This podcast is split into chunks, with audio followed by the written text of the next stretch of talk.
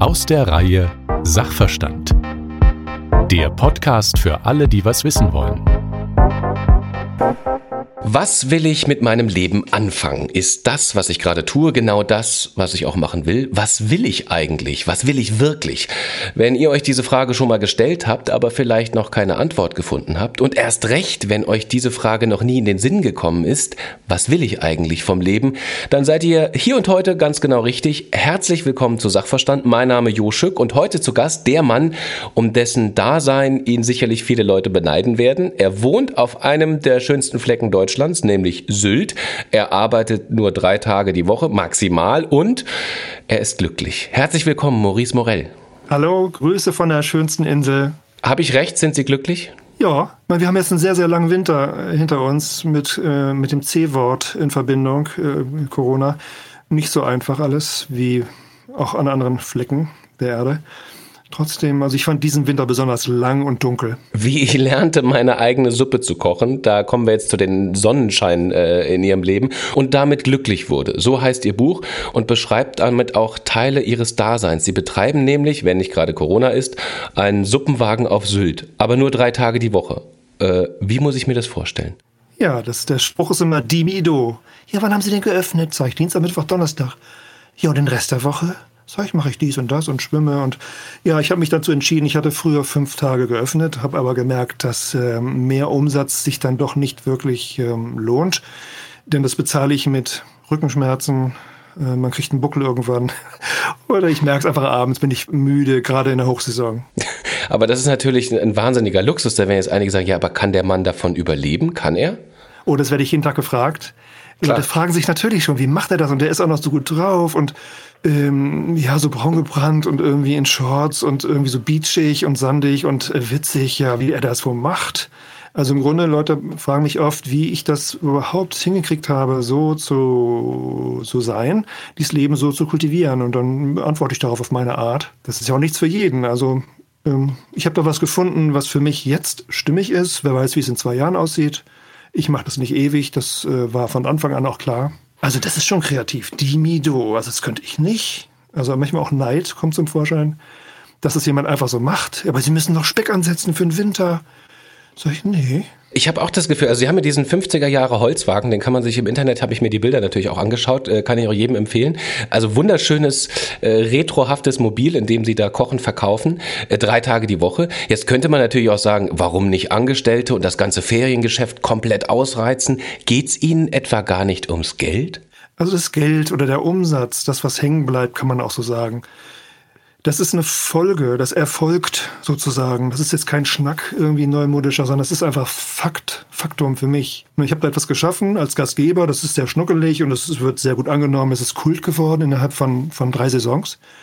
Und ähm, es floriert, ja, ich habe lange, lange Schlangen, gerade im letzten Sommer unvorstellbar. Also ich kam gar nicht hinterher. Ähm, ja, da muss ich, da muss ich sehr auf mich achten. Ne? Also ich war dann ausverkauft innerhalb von 90 Minuten, das gab es vorher noch nie. Normalerweise habe ich Suppe bis 17 Uhr. Da kommen mhm. noch späte Gäste und holen sich was für zu Hause mit. Das ging dann nicht. Wie, schon zu Ende? Da standen noch 30 Leute in der Schlange hinten. Sag ich, ja, bis zu der Dame mit dem blauen Pullover reicht's noch. Ich, ja, oh Gott. Und die danach, die, die drehen dann ab. Ja, also das ist eine ganz besondere Art, eben auch einen Laden zu führen. Auf meine Art mache ich's. Und ich habe auch eine Zeit lang länger gearbeitet, auch fünf Tage die Woche. Das, das klappte einfach nicht. Äh, ja, und da habe ich eine Praktikantin dabei, eine Praktikantin, also meistens mhm. Ü, Ü50, die auch mal mitmachen wollen, die ein bisschen davon schnuppern wollen, von diesem Traum. Die helfen mir dann auch ein bisschen schnibbeln. Sie haben Corona jetzt äh, genutzt. Äh, natürlich konnten Sie eine ganze Zeit lang nicht aufhaben, äh, um dieses Buch zu schreiben. Wollen Sie die Leser und Leserinnen Ihres Buches motivieren, selber einen Foodtruck zu starten oder warum dieses Buch? Also es kamen immer wieder Leute, also mindestens einmal die Woche kommt, es sind meistens Frauen, 80 Prozent Frauen, kommen zu mir an den Wagen und passen einen Moment ab, wo ich wenig los habe, wo, wo, wo keine Schlangen stehen. Und, die, und dann kommen wir ins Gespräch. Ja, und ich würde auch gerne so wie Sie und ich bin aber schon Ü50 und das packe ich wohl nicht. So in diese Richtung nach dem Motto, das Leben bietet doch eigentlich so viel und ich habe das vor, ich mache es auch und mein Mann weiß davon noch gar nichts.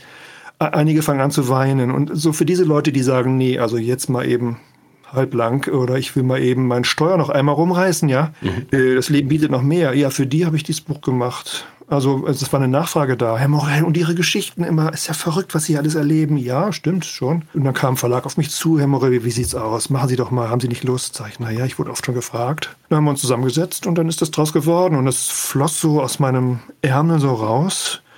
Ähm, ich durfte ja nicht mehr kochen, das heißt, ich durfte nicht mehr aufhaben. Das war ganz schlimm für mich, weil ich hatte Lust. Mhm. Corona, das war der Lockdown 1, ne? Und dann habe ich mich eben da mhm. zurückgezogen und habe dieses Buch geschrieben.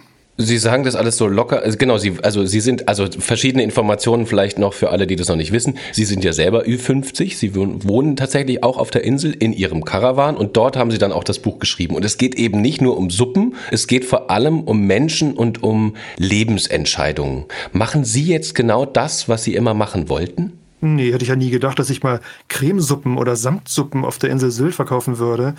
Ist eine Insel, die kenne ich schon seit den 70er Jahren. Da waren wir sehr, sehr oft mit der Familie und auch später als Student, als Top-Leister in, in der Wirtschaft war ich oft da oben hätte ich ja nie gedacht, dass ich mal Suppen anbieten würde. Ne? Man muss ja dazu sagen, ähm, der Suppenverkäufer ist ja nur eine von ganz vielen Stationen in ihrem Leben. Also sie sind PR-Mensch, Marketing-Mensch, Kommunikation, irgendwie haben sich vor 20 Jahren schon selbstständig gemacht als freier Berater. Sie waren sie, glaube ich, mal Eisverkäufer und Kinobetreiber, wenn ich es richtig gelesen habe. Sie hatten mal einen Feinkostladen in Hamburg. Von außen betrachtet würde man sagen, der Mann führt ein sehr unstetes Leben. Der weiß wohl nicht, was er will. Genau, das höre ich oft. Ich habe mir das mal durchgelesen im Internet. Mir wurde so ein Link geschickt. Ist ja schon ein bunter äh, Lebenslauf, nicht? Sagen Sie mal, Herr Morell, Sie haben so viel gemacht. Was können Sie denn eigentlich wirklich richtig? Und was antworten Sie? Das ist dann schon der Hammer, ne? Dann nicht, oh, Maurice, einmal kurz durchatmen. Ja, was Menschen so glauben, nicht? Also es kann ja, wenn ich dann spreche von dem Ruf oder der Berufung oder so etwas, da habe ich mich lange mit gequält, weil ich ja so viel gemacht habe immer. Nicht? Wer bin ich nun wirklich? Was soll ich in die Welt bringen? Wofür bin ich da? Das treibt ja sehr, sehr viele Menschen um. Äh, auch viele, die sich bei mir am Wagen zeigen. Ne? Wir kommen so ins Gespräch. Und ähm, dann ist sie, ich habe es für mich so beantwortet, dass ich eben äh, meinem eigenen Ruf folge. Also viele Talente, die ich eben habe, in mir vereine, die müssen einander nicht in Konkurrenz treten, sondern ich darf dann, wenn was anliegt, eben auch mal der Lebenskünstler sein oder der Suppenabschmecker äh, Kinobetreiber, was immer ich auch alles gemacht habe. Wer weiß, was ich nächstes Jahr mache, ich mich da äh, von mir selber überraschen lasse. Wollen wir mal sehen, nicht? Also ich komme damit mittlerweile sehr gut klar. Viele sind da sehr im Unfrieden. Merke ich so im Gespräch. Ne?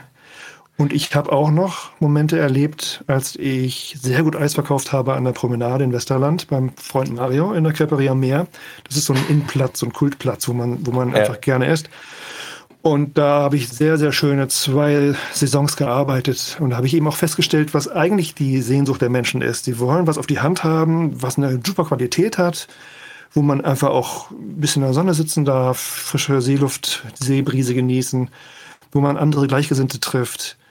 Ähm, so, und da habe ich so einen Geschmack gefunden, auch das einfach zu leben. Und ich war damals noch in diesem festen Glauben, ja, Maurice, du bist ja eigentlich PR-Berater, du bist ja ein Unternehmensberater für den Einzelhandel, was ja auch stimmt. Ich habe immer noch Kunden. Das ist also mein zweites Standbein noch. Ja, und dann kommen, dann stehen plötzlich Ex-Kunden vor mir, also in der, in der Eisreihe. Ich habe sehr gut Eis verkauft, wirklich den ganzen Tag lang, Riesenschlangen. Es war eine Freude. Also wir haben so viel Spaß gehabt. Und dann steht plötzlich ein sehr guter Kunde von mir, also den ich vier, fünf Jahre betreut habe oder begleitet habe und denke ich, oh Gott, da wurde ich unruhig. Ne? Das heißt, meine Vorstellung, ich bin ja noch eigentlich, und da war, mache ich jetzt Gastronomie irgendwie, plötzlich ging es los in mir und ich war aufgeregt. Was wird er wohl sagen, wenn er mich jetzt sieht, dass ich ihm ein Eis verkaufe? Und? Ja, das Dolle war, ich wurde immer unruhiger und mein Freund Mario, der da neben mir die, die Krebs gedreht hat, Maurice, was ist los? Du verrechnest dich dauernd mit dem Wechselgeld. Sag ich, ja, ich, ich bin ein bisschen aufgeregt gerade. Ja, warum denn? Ach komm, Maurice, hör auf. Bediene ihn doch einfach. Und dann kam immer näher und ich, ah, Herr Morell, Sie hier, ja, das ist ja toll. Was haben Sie denn Schönes da? Ich sage, ich habe eine schöne sahnige äh, Bourbon-Vanille, ich habe äh, eine ganz frische Zitrone hier die, und eine ähm, Orangeneis äh, mit Madagaskar. Orange und eine Spur Zimt, also alles Premium natürlich. Oh, interessant, da merke ich schon, äh, die Zunge geht so in die Mundwinkel. Ich sah sofort, das riecht man da mit, das ist schon eher so ein Fruchttyp. Ich habe ihn einfach bedient, auf eine ordentliche Art. Und ich dachte, was würde er jetzt sagen? Wie wird er darauf reagieren? Er wird da wahrscheinlich sagen, Herr Morell, na, sind Sie in der Gastro gelandet? Was man so denkt, ne? Was ich so dachte mhm. damals. Nichts von dem. Herr Morell, vielen Dank für dieses tolle Eis. dies ist ja nicht der schlechteste Ort, um zu arbeiten, nicht? Ich sag, das können Sie laut sagen. Da war es alles geklärt für mich und am nächsten Tag stand noch ein Kunde bei mir in der Schlange. Da war ich also mittlerweile damit durch. Das heißt, ich beschreibe in dem Buch eben auch solche Momente, wo man nochmal geprüft wird. Will ich mhm. das wirklich? Wofür eigentlich? Sie haben ja, also wenn ich das jetzt richtig nachvollziehe, spielen Natur, also Sylt und Natur und Essen immer eine große Rolle. Also Sie haben ja auch etliche äh, Garten- und Landschaftsbauer beraten oder machen es teilweise bis heute noch.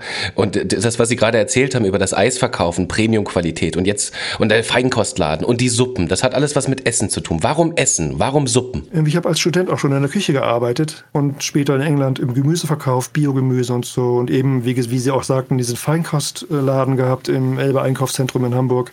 Ja, das waren alles Stationen. Die haben alle etwas zu tun mit, mit Genuss, mit Erdkraft, mit Gemüse, mit Frische, mit Lustgewinn im weitesten Sinne. Und ähm, das liegt mir irgendwie. Und ja, aber dass ich da mal Suppen verkaufen würde, Cremesuppen, hätte ich nie gedacht. War das ein langer Prozess dorthin? Also wie sind Sie darauf gekommen? Ja, ich hatte mir so eine Küchenmaschine angelacht, die alles kann. Und habe einfach angefangen privat. Da war ich am Strand noch tätig als Strandkorbvermieter, zwei Saisons. Ähm, ja, Maurice, jetzt kommt der Herbst und äh, was machst du denn danach? Und mal gucken, ja, ich kann ja wieder in meine Beratung gehen. Aber eigentlich habe ich Lust, Gastgeber zu sein. Und dann kam ganz spontan, am, wirklich, das ist wie im Bilderbuch, ne? Also am Strand gehe ich da in meinen Shorts, braun gebrannt, Ende der Saison Maurice, sei doch Gastgeber, mach doch einfach Suppen, das kannst du. Ich habe nämlich mittlerweile mich nur noch von Suppen ernährt, das war interessant, weil mich, das hat mich begeistert. Es geht dann nur über Begeisterung, ne? Mhm. Ja, und dann, warum denn nicht? Dann wirst du, wirst du halt Gastgeber. Was auf die Hand, was ehrlich ist, wir müssen sagen, Sylt ist seit jeher einfach ein Gastro-Hotspot mit ganz vielen mhm. tollen, auch neuen Konzepten und so läuft das ganze Jahr über wie geschmiert, auch im Winter. Da wusste ich, ich werde auch zu Weihnachten aufhaben und im Neujahr noch ähm, und werde heiße Suppen anbieten. Dann habe ich mich auf die Suche gemacht nach einem passenden Wagen und das war nicht so einfach. Was ich nicht wusste, zum Glück, damals in meiner Euphorie, ne, dass das auf Sylt verboten ist. wusste ich ja, wusste ich ja nicht. auch das noch. Zum Glück wusste ich das nicht. Ich habe einfach angefangen. Das war genau richtig. Also ich bin da mit einer gewissen äh, professionellen Naivität rangegangen. Mein Bruder hatte eine, eine große Halle zur Verfügung. Da habe ich dann, also ich habe mir da so ein Ding angelacht ähm, aus den 50er Jahren, so ein Holzwagen, ganz schnuckelig in grün äh, in der Nähe von Kloppenburg und mh, mm, da war immer schon eine Ausgabestelle für Suppe für die Landarbeiter. Fand ich eine sehr interessante Story. Hab den dann äh, über Dänemark hier über die Fähre dann eingeführt bei Orkanböen, das weiß ich noch und habe ihn dann fit gemacht, umgestrichen, schön eingerichtet. Ah, und, dann, und was war jetzt mit dem Verbot? Also wenn es verboten ist, wieso, wieso dürfen Sie es dann doch? Es heißt, in den 90er Jahren war eine Bewegung, äh, wir wollen diese Budigkeit nicht auf Sylt haben, weil das passt nicht zum Premium-Anspruch. Also alles, das war, gab ja diese Kultur, wie man sie aus Cuxhaven oder an der Ostsee auch kennt, auch heute noch kennt, diese kleinen Versorgungsbuden, wo man eben mal ein Köpfchen nehmen kann, einen Kaffee, ein Eis oder eine Bockwurst. Das gab es zuhauf auf der Insel, aber ab den 90ern war das verpönt. Man kriegte einfach von der Gemeinde keinen Stellplatz. Nicht mal für einen Tag. Und das musste ich mir dann anhören. Ja, wissen Sie das denn gar nicht? Sag ich, nee, weiß ich nicht. Ja, mit viel Glück damit, nicht? Hieß es dann beim Ordnungsamt. Und dann habe ich gesagt, muss doch möglich sein, dass auf, man auf einem Privat, auf einem Privatplatz sich stellen kann, aber da gab es keine. Ich kannte auch kaum jemanden. Um es dann kurz zu machen, es kam ein Wink aus List von einem von der Eismanufaktur. Maurice, bei uns fragen dauernd Leute, die wollen gerne heiße Suppe haben. Hast du dich Lust, dich dahin zu stellen? Da gibt es einen, einen Platz. Wir sorgen schon dafür, dass du da mit deinem Wagen hinkommst. Und so geschah es dann auch. Und ich hatte vorher noch einen Platz bekommen von der Lister Gemeinde hier oben. Bin aber heute froh, dass ich da nicht gelandet bin. Das war etwas weiter ab vom Schuss. Jetzt bin ich da in einer schönen Nachbarschaft von einer Holzwerkstatt für Kleinmöbel. Da ist ein Pullovergeschäft. Da wird mit alten dänischen Öfen gehandelt und so weiter. Ich bin in einer schönen Hofgemeinschaft gelandet und äh, drüben holen die Leute ein, ein, Eis und dann geht's rüber zur Suppe oder andersrum. Leute äh, essen auch ihr Eis bei mir, das ist vollkommen in Ordnung. Äh, es ist nämlich auch ein Buch, Entschuldigung, wenn ich Sie gerade unterbrochen habe, es ist ja auch ein Buch darüber, wie man äh, Hindernisse mit einer Leidenschaft überwinden kann. Es ist ja so eine Mischung zwischen Ratgeber, Gründungscoaching, auch ein bisschen Kochbuch. Vielleicht ist es auch eine Art Mutmacher, dieses Buch. So habe ich es zumindest gelesen. Wem wollen Sie Mut machen? Ja, wirklich diese Menschen, die sich bei mir auch zeigen die total verzaubert sind oder eigentlich auch, also eigentlich höre ich sehr oft auch sowas machen wollen. Für die Praktikanten, die bei mir waren, die sich auch von zweien weiß ich, die sich selbstständig gemacht haben mit einer Suppenbude. Sollen sie doch machen. Ich, ich finde das herrlich. Ne? Es kann nicht genug davon geben. In der Nähe von München, ja, machen die heute. Also für diese Menschen, die mit dem Gedanken spielen, und ich nehme wirklich kein Blatt von Mund, war mir ganz wichtig von Anfang an. Ähm, ich verschweige nicht die Schattenseiten und ich stelle Fragen hinter jedem Kapitel wirklich die Fragen, die mit W beginnen. Das sind ja die interessantesten Fragen. Ne? Wofür das alles? Oder wofür willst du das überhaupt? Ja, ja, wieso ist doch klar? Wegen Kohle. Sag ich, du, überprüf das mal. Ja, wieso? Du verdienst doch. Ja, sag ich. Überprüf mal dein Motiv, deine Motivlage. Das, das reicht nur 100 Meter. Es muss etwas sein, was da drunter liegt. Ja, was heißt das? Ja, und das, da stelle ich ihm entsprechende Fragen, da kann man sich darauf einlassen und für sich mal gucken, ja, wofür denn eigentlich der ganze Kram? Für viele heißt das auch Abenteuerland. Mhm. Wirklich, äh, verstehe ich auch. Ja, wie ist das denn eigentlich? Deshalb docken Sie sich bei mir sehr gerne an. Wir haben dann witzige Gespräche. Oder ich lade Sie eben ein, als Praktikant mal für einen Tag oder zwei dabei zu sein. Sie haben ja ganz viel mit, mit, mit Menschen zu tun, auch schon eigentlich Ihr Leben lang, wenn ich das richtig verstehe, die genau in dieser Phase sind. Die spüren, ich würde gerne was anderes machen mit meinem Leben. Ich würde gerne vielleicht was starten. Ich weiß nicht genau wo. Ich, vielleicht habe ich aber sogar eine Idee, aber mir fehlt so ein bisschen der Mumm und das Wissen. Und dann äh, stellt sich die Frage, muss ich jetzt alles auf einmal machen oder oder kann ich in kleinen Schritten vorgehen? Was ist der richtige Weg? Was aus Ihrer Erfahrung gesprochen? Ja, ich beschreibe es sehr plastisch, wie ich es gemacht habe. Es ist aber nicht jedermanns Sache. Man kann auch in Etappen das probieren. Man kann schon mal äh, zu Hause zum Beispiel einen Raum einrichten für sich selbst, als sei der schon fertig. Bau dir doch zu Hause in deinem Schuppen irgendwo eine, eine, einen Imbiss auf. Besorge schon mal die Töpfe, besorg, fang schon mal an, dass du es auch selber glaubst. Das ist eine, eine Methode, machen einige, die ich kenne. Und die laden dann irgendwann Freunde ein, die haben einen Riesenspaß, machen eine Party, eine Imbissparty. Weiß ich nicht, Pulled Pork oder was immer einem einfällt. Oder mhm. irgendwelche Blinis oder äh, mit Käse überbackene äh, Spätzle. Und die träumen dann von einem Spätzlewagen. Sollen sie doch. Oder einen Schuhkarton, den sie haben, wo schon Materialien drin sind und Entwürfe und wie wäre es, wenn. Dieses Wie wäre es denn wirklich, wenn, das fällt mir als so ein kreativer Typus, der eben aus so einem Künstlerhaushalt kommt, alt 68er und so, freakig und hippie und so, fällt das vielleicht ein bisschen leichter. Ich konnte da von Anfang an dran glauben.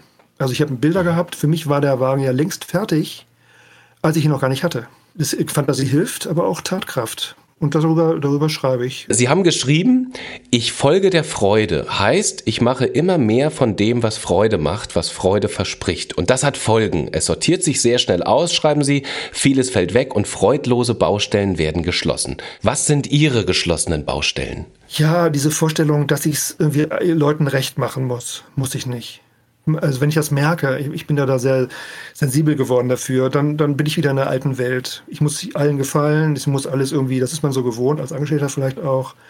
Man gibt ganz viel Kompromisse ein. Hier eine Baustelle, da noch was. Ähm, und dann dazwischen Urlaub nehmen. Irgendwie, das ist ja nur eine Welt, aus der ich komme. So als Top-Leister. Und das habe ich ja verlassen. Mhm. Das ist dieses Alte, was ich bei ganz vielen Leuten eben auch sehe, die zu mir kommen. Die sind mit den Nerven runter.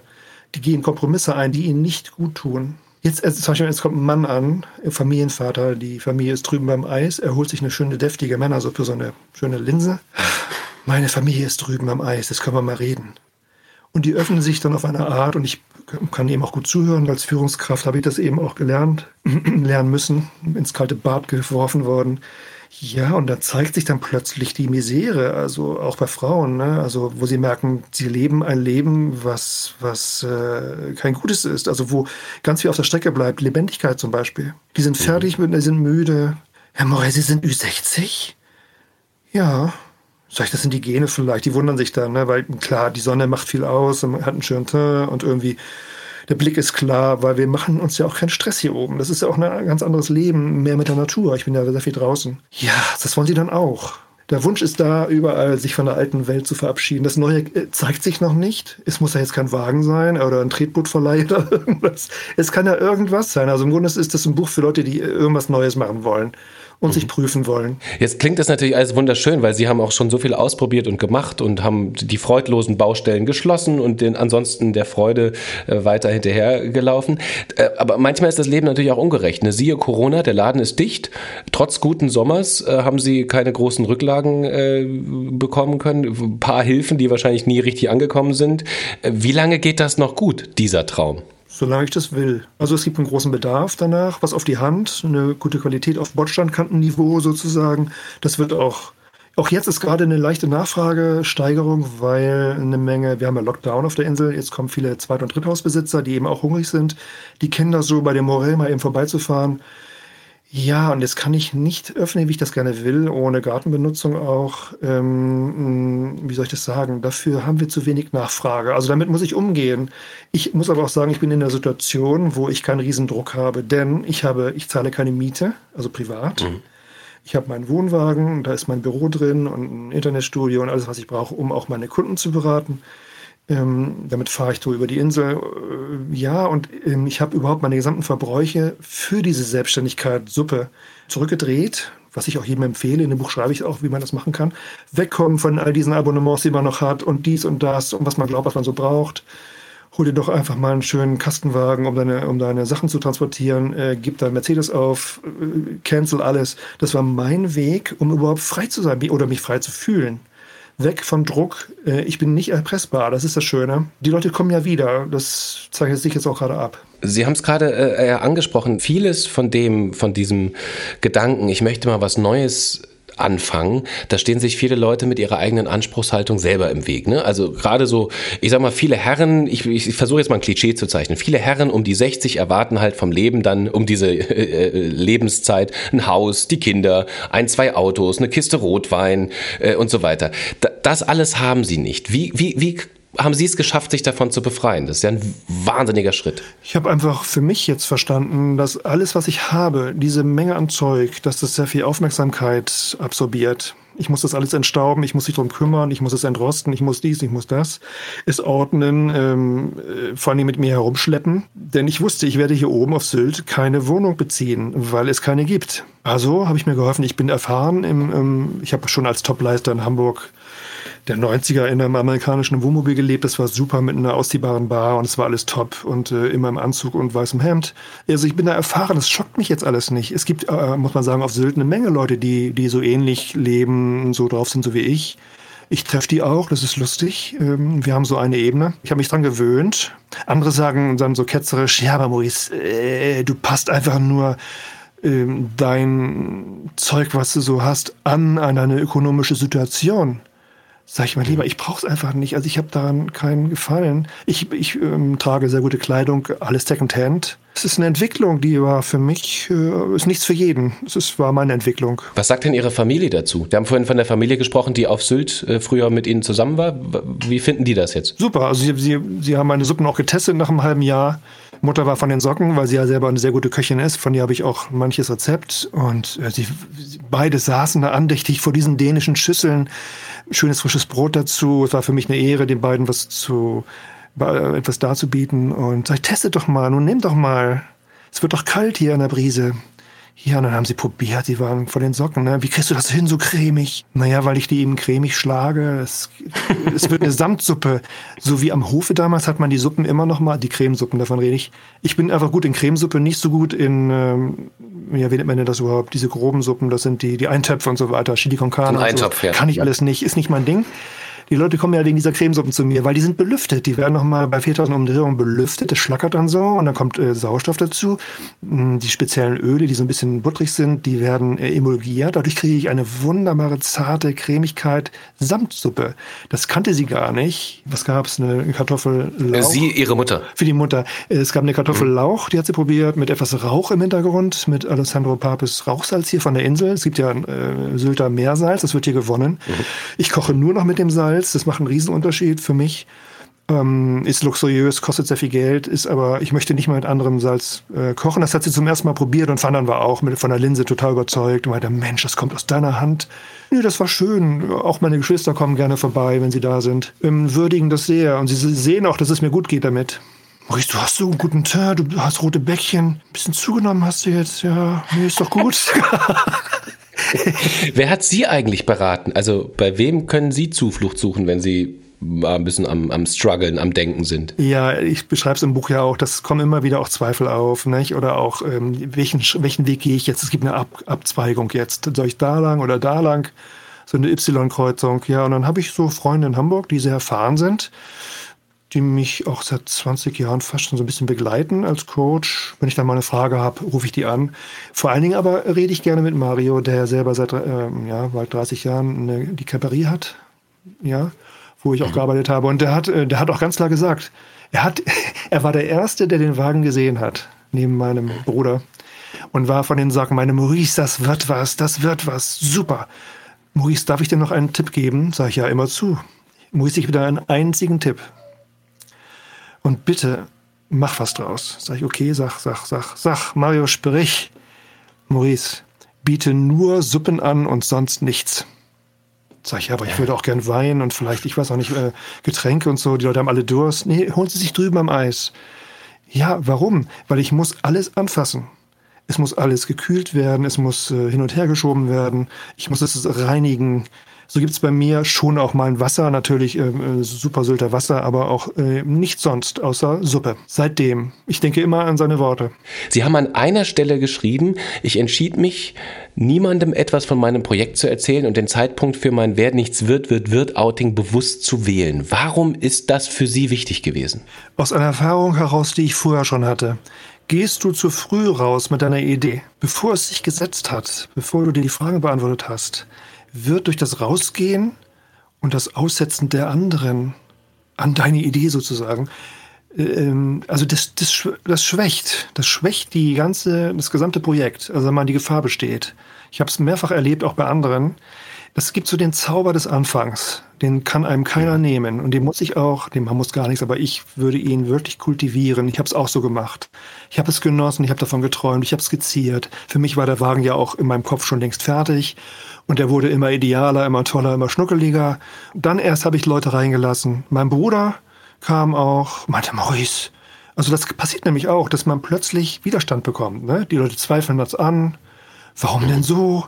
mach doch mal ordentliche Suppe mit Fleisch, bist du verrückt, das wird, kauft dir doch keiner ab, so ohne Fleisch. Vegan, Maurice, nimm mal das Schild ab. Ja, zu früh. Äh, natürlich habe ich das Schild dran gelassen, das fliegt nur ab, wenn der Orkan so stark äh, wütet im Herbst und Winter. Natürlich, ähm, heute ist es gar kein Thema mehr, ob da Fleisch dran ist oder nicht, weil die Leute kommen wegen dieser Qualität. Das schmeckt auch oft so, als sei da so eine Fleischwürze dran, einfach weil ich das Salz benutze und auch mal Rauchsalz dran nehme und so weiter. Ich weiß, wie ich eine Suppe trimmen kann quasi in der Abschmeckphase. Ja, gehe ich zu früh raus, wird die Energie entzogen. Sie haben auch gesagt, vorhin haben Sie es erwähnt, dass vor allem Frauen zu Ihnen kommen und vor allem gerne mal bei Ihnen Praktikum machen würden und so weiter. Wie erklären Sie sich das? Frauen sind viel eher bereit, in Frage zu stellen, das, was sie gerade so treiben oder was sie seit 20 Jahren treiben und was ihnen eigentlich nicht gut tut.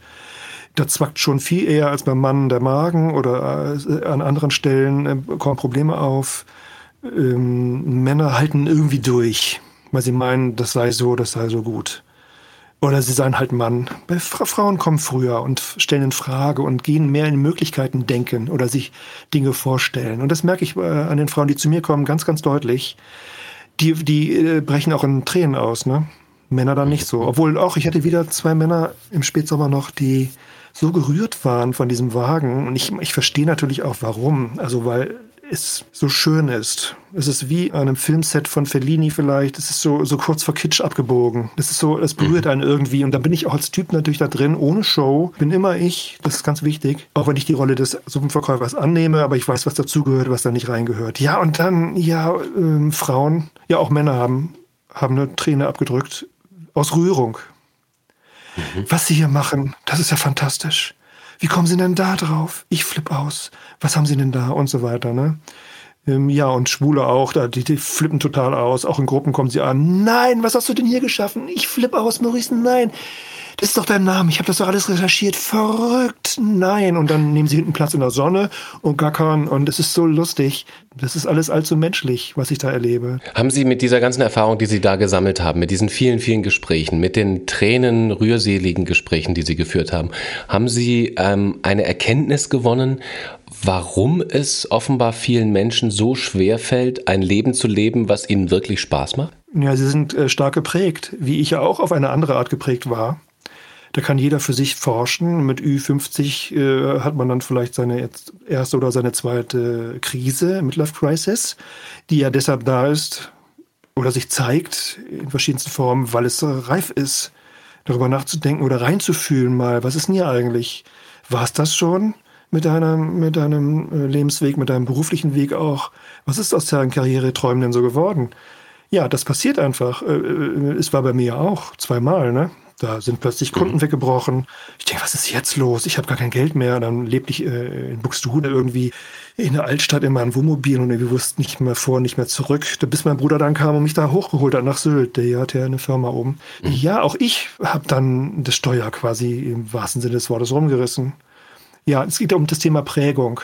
Und da wird wenig dran gerüttelt ich bin halt so, das sind so Vorstellungen wie, ich bin so, ich kann mich jetzt nicht ändern, aber sie wollen ja unbedingt, sie wollen, also was eigentlich alle vereint, die auch sowas machen wollen oder die in Verzückung geraten, immer wieder zu mir kommen, die Suppe genießen, den, den Platz, diese Gastfreundschaft, auch Kontakt zu anderen Menschen.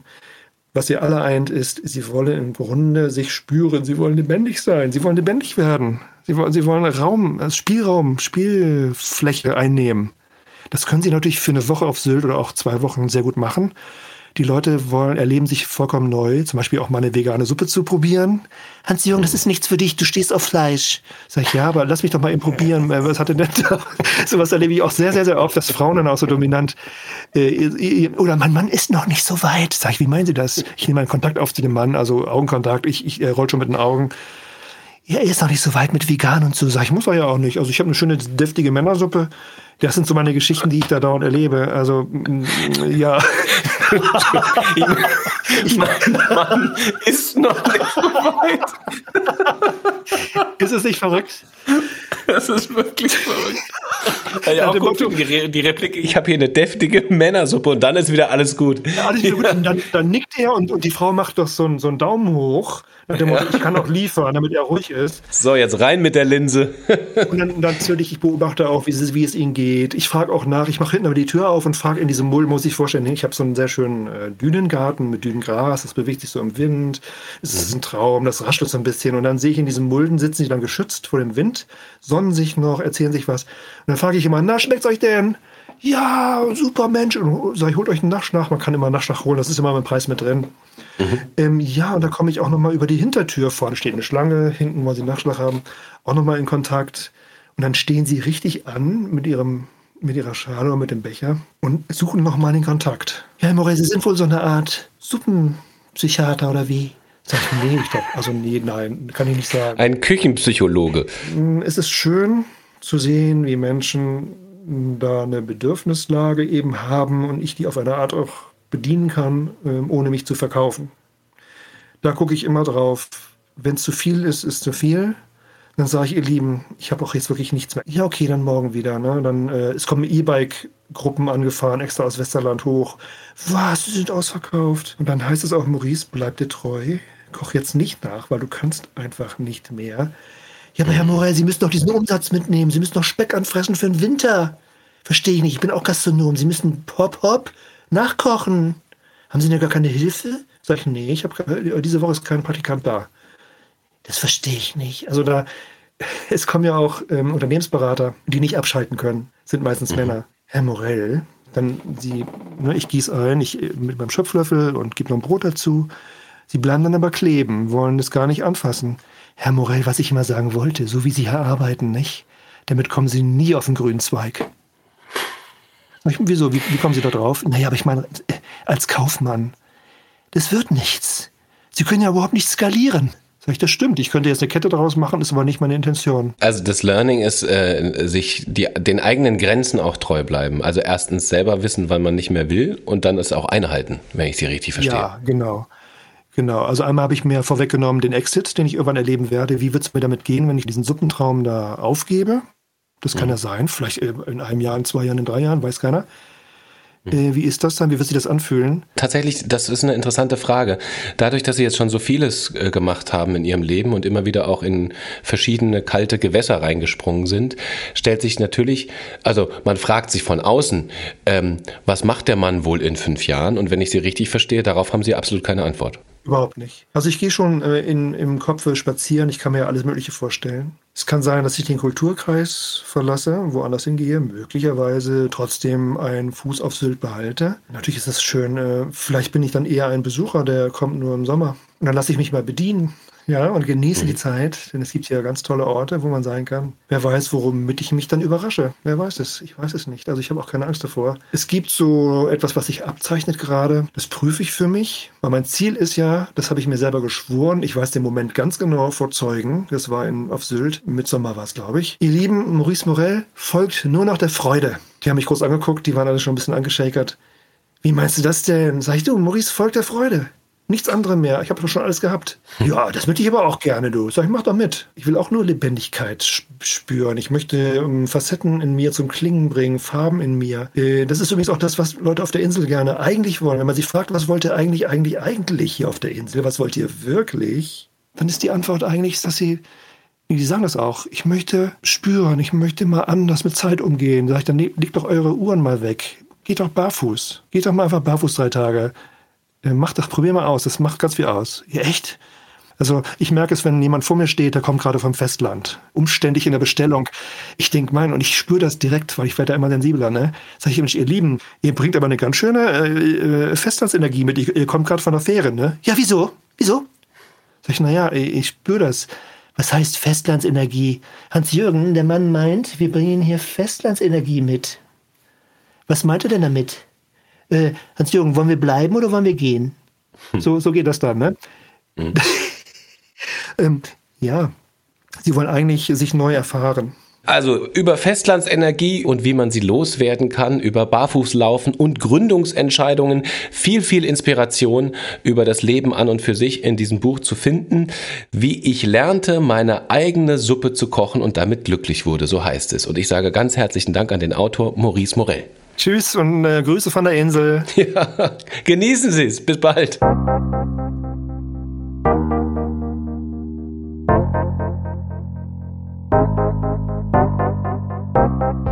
Das war Sachverstand, der Podcast für alle, die was wissen wollen. Mehr zum Thema dieser Folge lesen Sie im Buch Wie ich lernte, meine eigene Suppe zu kochen und damit glücklich wurde. Erschienen bei HarperCollins und überall erhältlich, wo es Bücher gibt.